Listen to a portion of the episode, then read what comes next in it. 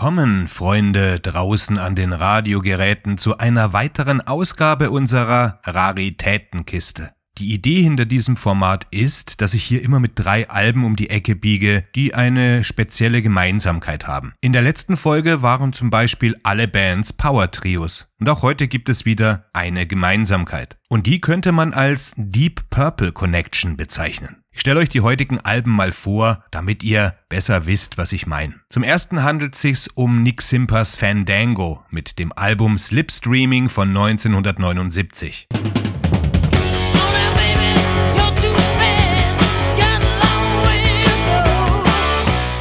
Und wer Deep Purple kennt, der weiß natürlich, dass Nick Simper ein Gründungsmitglied von Purple war. Er war auf den ersten drei Alben der Bassist, bevor er Roger Glover weichen musste. Ähnlicher ging's Rod Evans, der an den gleichen drei Alben beteiligt war wie Simper und dann gegen Ian Gillen ausgetauscht wurde. Der ging jedoch gleich daran, eine Supergroup um sich zu scharren und deshalb ist Captain Beyond und ihr Debüt von 1972 unser zweites Album.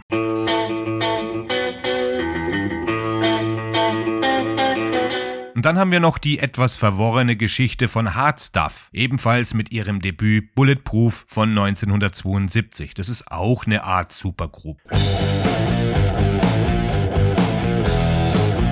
Ich fange mal in umgekehrter Reihenfolge an und wir bleiben bei Hard Stuff, deren Deep Purple Connection sich darauf bezieht, dass ihre beiden Alben auf Purple Records erschienen, also dem 1971 gegründeten Plattenlabel. Es war damals ja bei großen Gruppen schwer in Mode, ein eigenes Label zu haben. Man denke an Led Zeppelin mit Swan Song und später dann auch an die Rolling Stones. Eigentlich hatte Deep Purple sogar gleich zwei Labels, denn Oyster gehörte dann später für die ehemaligen Mitglieder ja auch noch dazu. Aber das ist eine andere Geschichte. Bleiben wir erstmal bei Hard Stuff. Deren erstes Album, um das es uns hier geht, heißt Bulletproof. Anfang der 70er Jahre, da entstand aus den Überresten von Atomic Rooster mit Hardstuff eine der am meisten unterschätzten Proto-Metal-Bands dieser Ära. Die beiden Alben von ihnen wurden bereits mehrfach aufgelegt und es dürfte eigentlich gar kein Problem sein, da ranzukommen. Sind alle beide hervorragend, wobei Bulletproof das etwas bessere ist. Und ich beknie euch, wenn ihr eine vernünftige Sammlung haben wollt, dann besorgt euch diese beiden Scheiben. Ich weiß, es gibt bei solchen Aussagen immer Leute, die die Nase rümpfen und nein, ihr braucht die Scheiben natürlich nicht haben, wenn ihr euch auf irgendwas spezialisiert habt. Wenn ihr reine Sammler einer Nische seid. Aber ich gehe mal davon aus, dass alle, die hier zuhören, ein bisschen mehr Kapazität haben und deshalb sage ich sowas. Bulletproof wurde also 1972 auf Purple Records veröffentlicht, was für die Band ja schon mal gut war. Außerdem verbrachten sie eine Menge Zeit als Purples Hauptsupport und hatten dadurch natürlich eine große Chance, von der Öffentlichkeit bemerkt zu werden. Ihre Geschichte aber hat einen Stammbaum, der ebenfalls in Reichweite einer Supergroup geht. Als wichtigstes Zentrum ist da Atomic Rooster. Sänger und Gitarrist John Ducan und Schlagzeuger Paul Hammond verließen die Roosters nämlich, weil Vincent Crane, der Gründer, mehr in Richtung Funk und Soul gehen wollte, was die beiden anderen nicht mittragen wollten. Die wollten rocken wie die Hölle, was sie ja dann auch taten. Ihr Wunsch nach einer neuen Gruppe mit ausgeprägtem Rock-Charakter wurde von John Gustafson, Bassist von Quartermass und später unter anderem Roxy Music und der Ian Gillen Band und dem ehemaligen Sänger von Curiosity Shop, Harry Shaw, in die Tat umgesetzt. Shaw war übrigens zu Beginn der 80er Jahre bei der kurzlebigen Hardrock-Band Export, die übrigens keine New Wave of British Heavy Metal Band ist, wie man das oft lesen kann. Man stopfte halt gern alles rein, was zu dieser Zeit eine Gitarre in der Hand hielt und von der Insel kam. Am Anfang hieß Hardstuff erstmal Demon. Dann wollten sie eigentlich selbst unter Atomic Rooster auftreten. Aber Crane hatte sich in weiser Voraussicht den Namen sichern lassen und sie beschlossen dann unter Bullet weiterzumachen. Als sie das Album dann unter dem Titel The Entrance of Hell bereits aufgenommen hatten, drohten ihnen die amerikanischen Bullet mit gerichtlichem Ärger und sie nannten sich in Hardstuff um. Das hätten sie eigentlich gar nicht machen müssen, weil die anderen Bullet, also die amerikanischen Bullets, nicht mal zu einem Album gebracht haben. Es war so ein One-Hit-Wonder mit White Lies, Blue Eyes. Shaw schaffte es noch, ein paar Tracks mit den Jungs aufzunehmen, bevor der Rest der Band ihm den Laufpass gab und sie als Trio den Prozess abschlossen und Teile des ganzen Albums noch einmal neu aufnahmen. Die Entrance of Hell Veröffentlichung mit Shaw am Gesang gibt's in verschiedenen Aufmachungen unter dem Label Demon oder Bullet, je nachdem, aber erst unter Hard Stuff haben sie dieses kraftvolle und laute Album namens Bulletproof geschaffen.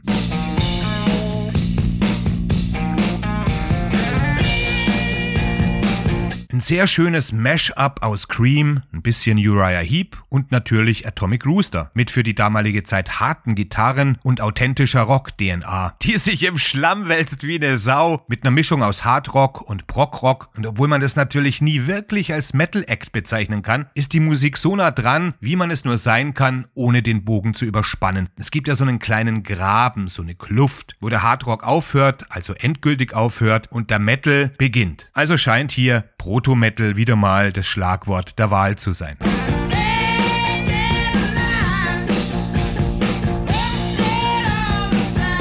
Den Gesang teilten sich Gustafsson und Duquesne, was einen schönen Kontrast schafft, während die Band spielerisch an die Decke geht. Während der Aufnahmen zu ihrem zweiten Album Bolex Dementia wurden Duquesne und Hammond bei einem Autounfall in Belgien schwer verletzt und die Veröffentlichung verzögerte sich dadurch. Irgendwie bekamen sie es hin, die Platte trotzdem fertig zu machen, die dann 1973 erschien, aber die Luft war raus und die Band löste sich auf. Duquesne ging dann kurz zu Thin Lizzy, bevor er auf Solopfaden weiterschritt. Gustafsson ging zu Roxy Music und später, wie gesagt, zur Gillen Band. Und Hammond war eigentlich nur noch am Soloalbum von Duquesne beteiligt. Von allen drei Mitgliedern lebt heute keiner mehr. Ich kann hier die vom legendären englischen Label Angel Air herausgegebene Edition empfehlen. Da ist dann auch noch das zweite Album eben Bolex Dementia dabei. Und wie immer bei Angel Air ist der Sound hier einfach nur großartig. Druckvoll, knackig und klar. Also ich rede hier von der CD, logisch. Da gibt's dann auch noch ein paar Bonustracks, also jetzt nicht wirklich viel. Zum Beispiel ist die Single-Version von J-Time drauf, die sich allerdings nicht wesentlich vom Original unterscheidet. Die ist nur 12 Sekunden oder so kürzer. Und The Orchestrator. Das ist eigentlich die B-Seite der Single und soweit ich weiß, ist es das, erste Mal, dass der Track überhaupt auf CD auftaucht. Leider ist The Entrance of Hell von äh, Bullet, das Angel Air 2010 ausgegraben hatte aus dem Giftschrank der Band, mittlerweile auch schon wieder ein gesuchtes Sammlerstück. Aber Hardstuff haben aus dem Material Material dann nochmal was besser gemacht, weshalb zu verschmerzen ist, dass man Bullet mit Shaw am Gesang momentan nicht bekommen kann.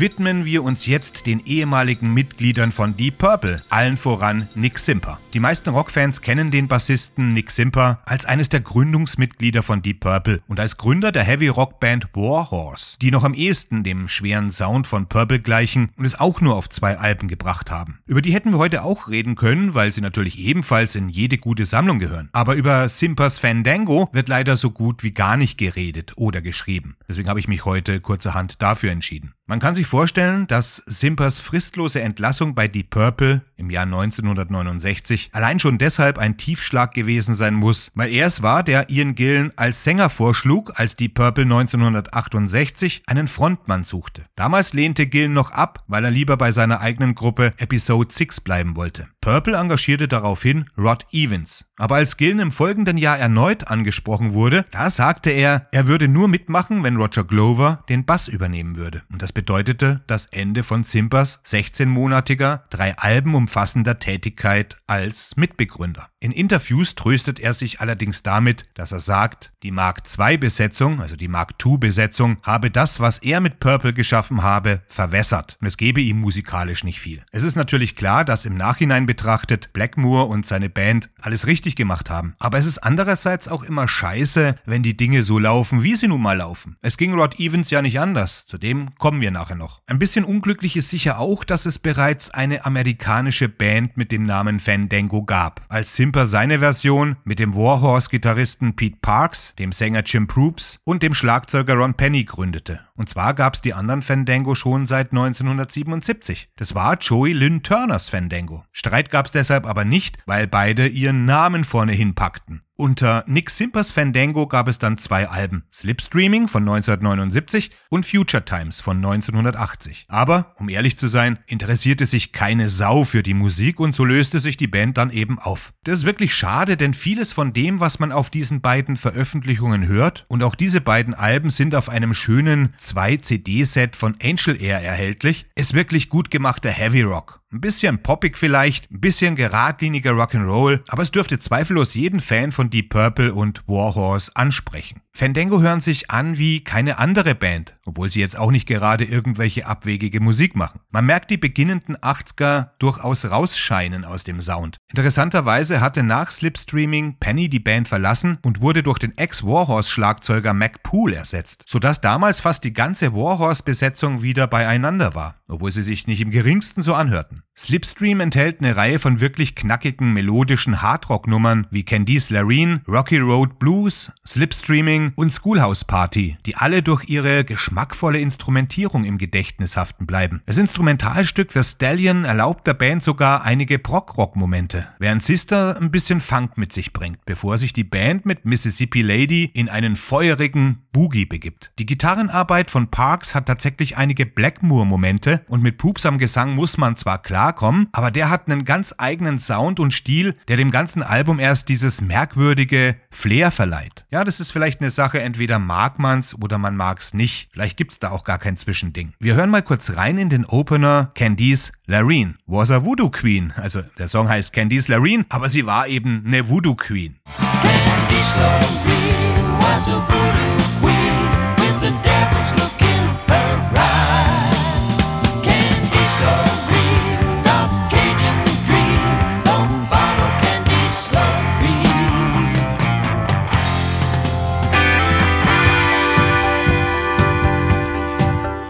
Bei Time Will Tell nähert sich die Band der Dramatik von Uriah Heep an, verstärkt durch den Gastkeyboarder Neil MacArthur, der auf dem gesamten Album überhaupt viele Piano- und Orgelstücke beisteuert. Und diese Neuauflage enthält die Bonustracks Just Another Day und Wish I'd Never Woke Up, die beide kurz vor der Auflösung der Band aufgenommen wurden und bei denen Matthew Fisher von Procol Harum an der Orgel zu hören ist. Das sind vielleicht die schwächsten äh, ähm, Tracks auf dem ganzen Album, aber dafür sind es eben auch äh, Bonustracks, die ein bisschen aus der Rolle fallen. Da gibt's ein bisschen Disco-Beats und ein bisschen Country-Rock-Elemente, die beide in den frühen 80er Jahren eben ziemlich beliebt waren. Nichtsdestotrotz ist es alles eingängiges Zeug. Nick Simper hat mit Fandango vielleicht nicht den Wow-Faktor erreicht wie mit Warhorse, aber es ist trotzdem sehr unterhaltsames Material. Komischerweise geriet die Band schnell in Vergessenheit und es scheint sich auch kaum jemand daran zu erinnern, dass es sie mal gab. Komischerweise scheine ich mich daran zu erinnern, als zehnjähriger Furz mal irgendwas von der Band im Radio gehört zu haben. Aber das kann natürlich auch einer meiner klassischen Leap-Outs sein. Ich habe manchmal ein merkwürdiges Zeitempfinden oder seltsame Erinnerungen. Und keine Angst, ich materialisiere mich jetzt nicht durch eure Lautsprecher und fress euch den Kühlschrank leer. Aber mit der Zeit ist schon etwas komisch. Zumindest bei mir.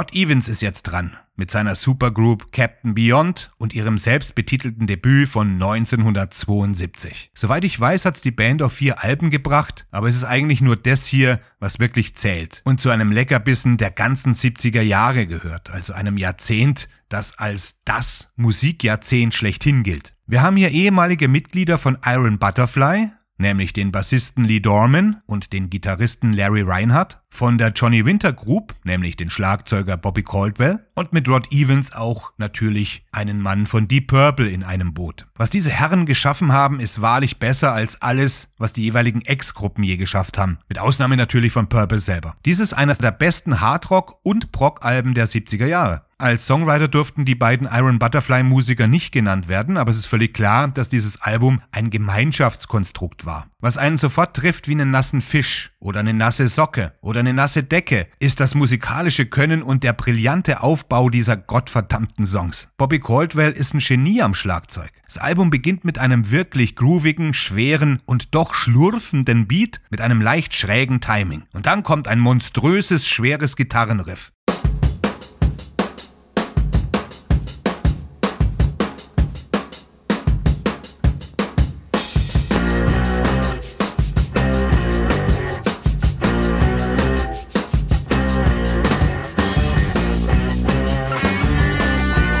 Von da an geht's unaufhaltsam weiter. Die Songs wechseln von einem brillanten Riff zum nächsten. Es gibt viel zu viele, um sie zu zählen. Und die sind nicht nur heavy wie die Hölle, sondern auch einprägsam und clever. Das Eröffnungsstück allein verschmilzt drei verschiedene Songs miteinander und bietet zwei Variationen desselben Riffs in verschiedenen Taktarten, bevor beide dann am Ende miteinander kombiniert werden. Und davor gibt's ein wunderschönes, friedliches, kleines Mantra, unter dem Caldwell einen regelrechten Sturm am Schlagzeug abzieht. Es gibt auch ein furioses Gitarrensolo, das am Anfang und am Ende von einem hübschen, kleinen, pentatonischen Lick eingeleitet wird, was wieder mal zeigt, wie viel Planung in dieser Musik steckt. Weil wir es vorhin von Zeitparadoxen hatten, will ich hier noch eins ins Feld führen. Es scheint, als hätten sich die Jungs von Metalbands der 80er Jahre inspirieren lassen. Die Tatsache, dass Captain Beyond eine Band aus den 70er Jahren sind, macht das Ganze dann noch beeindruckender. Mesmerization Eclipse hat eins der besten Cycling-Riffs, die es da draußen gibt. Und es liegt an diesem Fünfvierteltakt, der sich ähnlich anhört wie die Basslinie in Money von Pink Floyd. Also, er hört sich nicht so an wie Money von Pink Floyd, aber Money ist auch im Fünfvierteltakt und hat eben auch so einen Cycling-Riff. Das sozusagen, wenn man es wiederholt, immer wieder an seinen Ausgangspunkt zurückkommt, was gleichzeitig wieder der Anfang von äh, einer neuen Runde ist.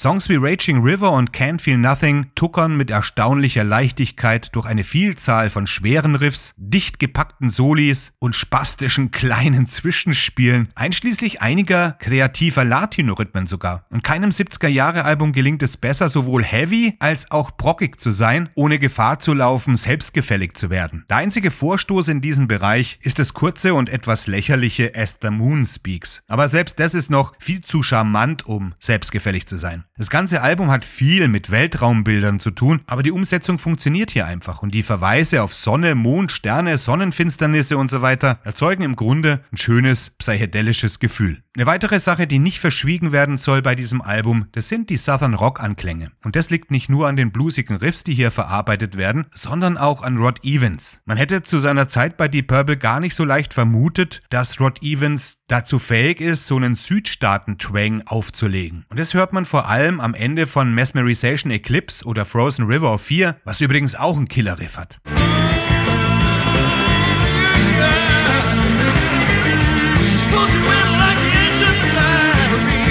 So, das war's jetzt von mir. Hier habt ihr eure drei Alben in der heutigen Ausgabe der Raritätenkiste. Jetzt geht ihr bitte auf workofsirens.de und schreibt mir in die Kommentare, was ihr von diesen drei Alben haltet, ob ihr eins dieser drei Alben kennt und ob ihr vorhabt, euch eins dieser drei Alben zuzulegen, falls ihr sie noch nicht in der Sammlung habt. Ich wünsche euch auf jeden Fall gutes Gelingen bei allem, was ihr tut und mir bleibt nur zu sagen, keep on rockin', wir hören uns demnächst.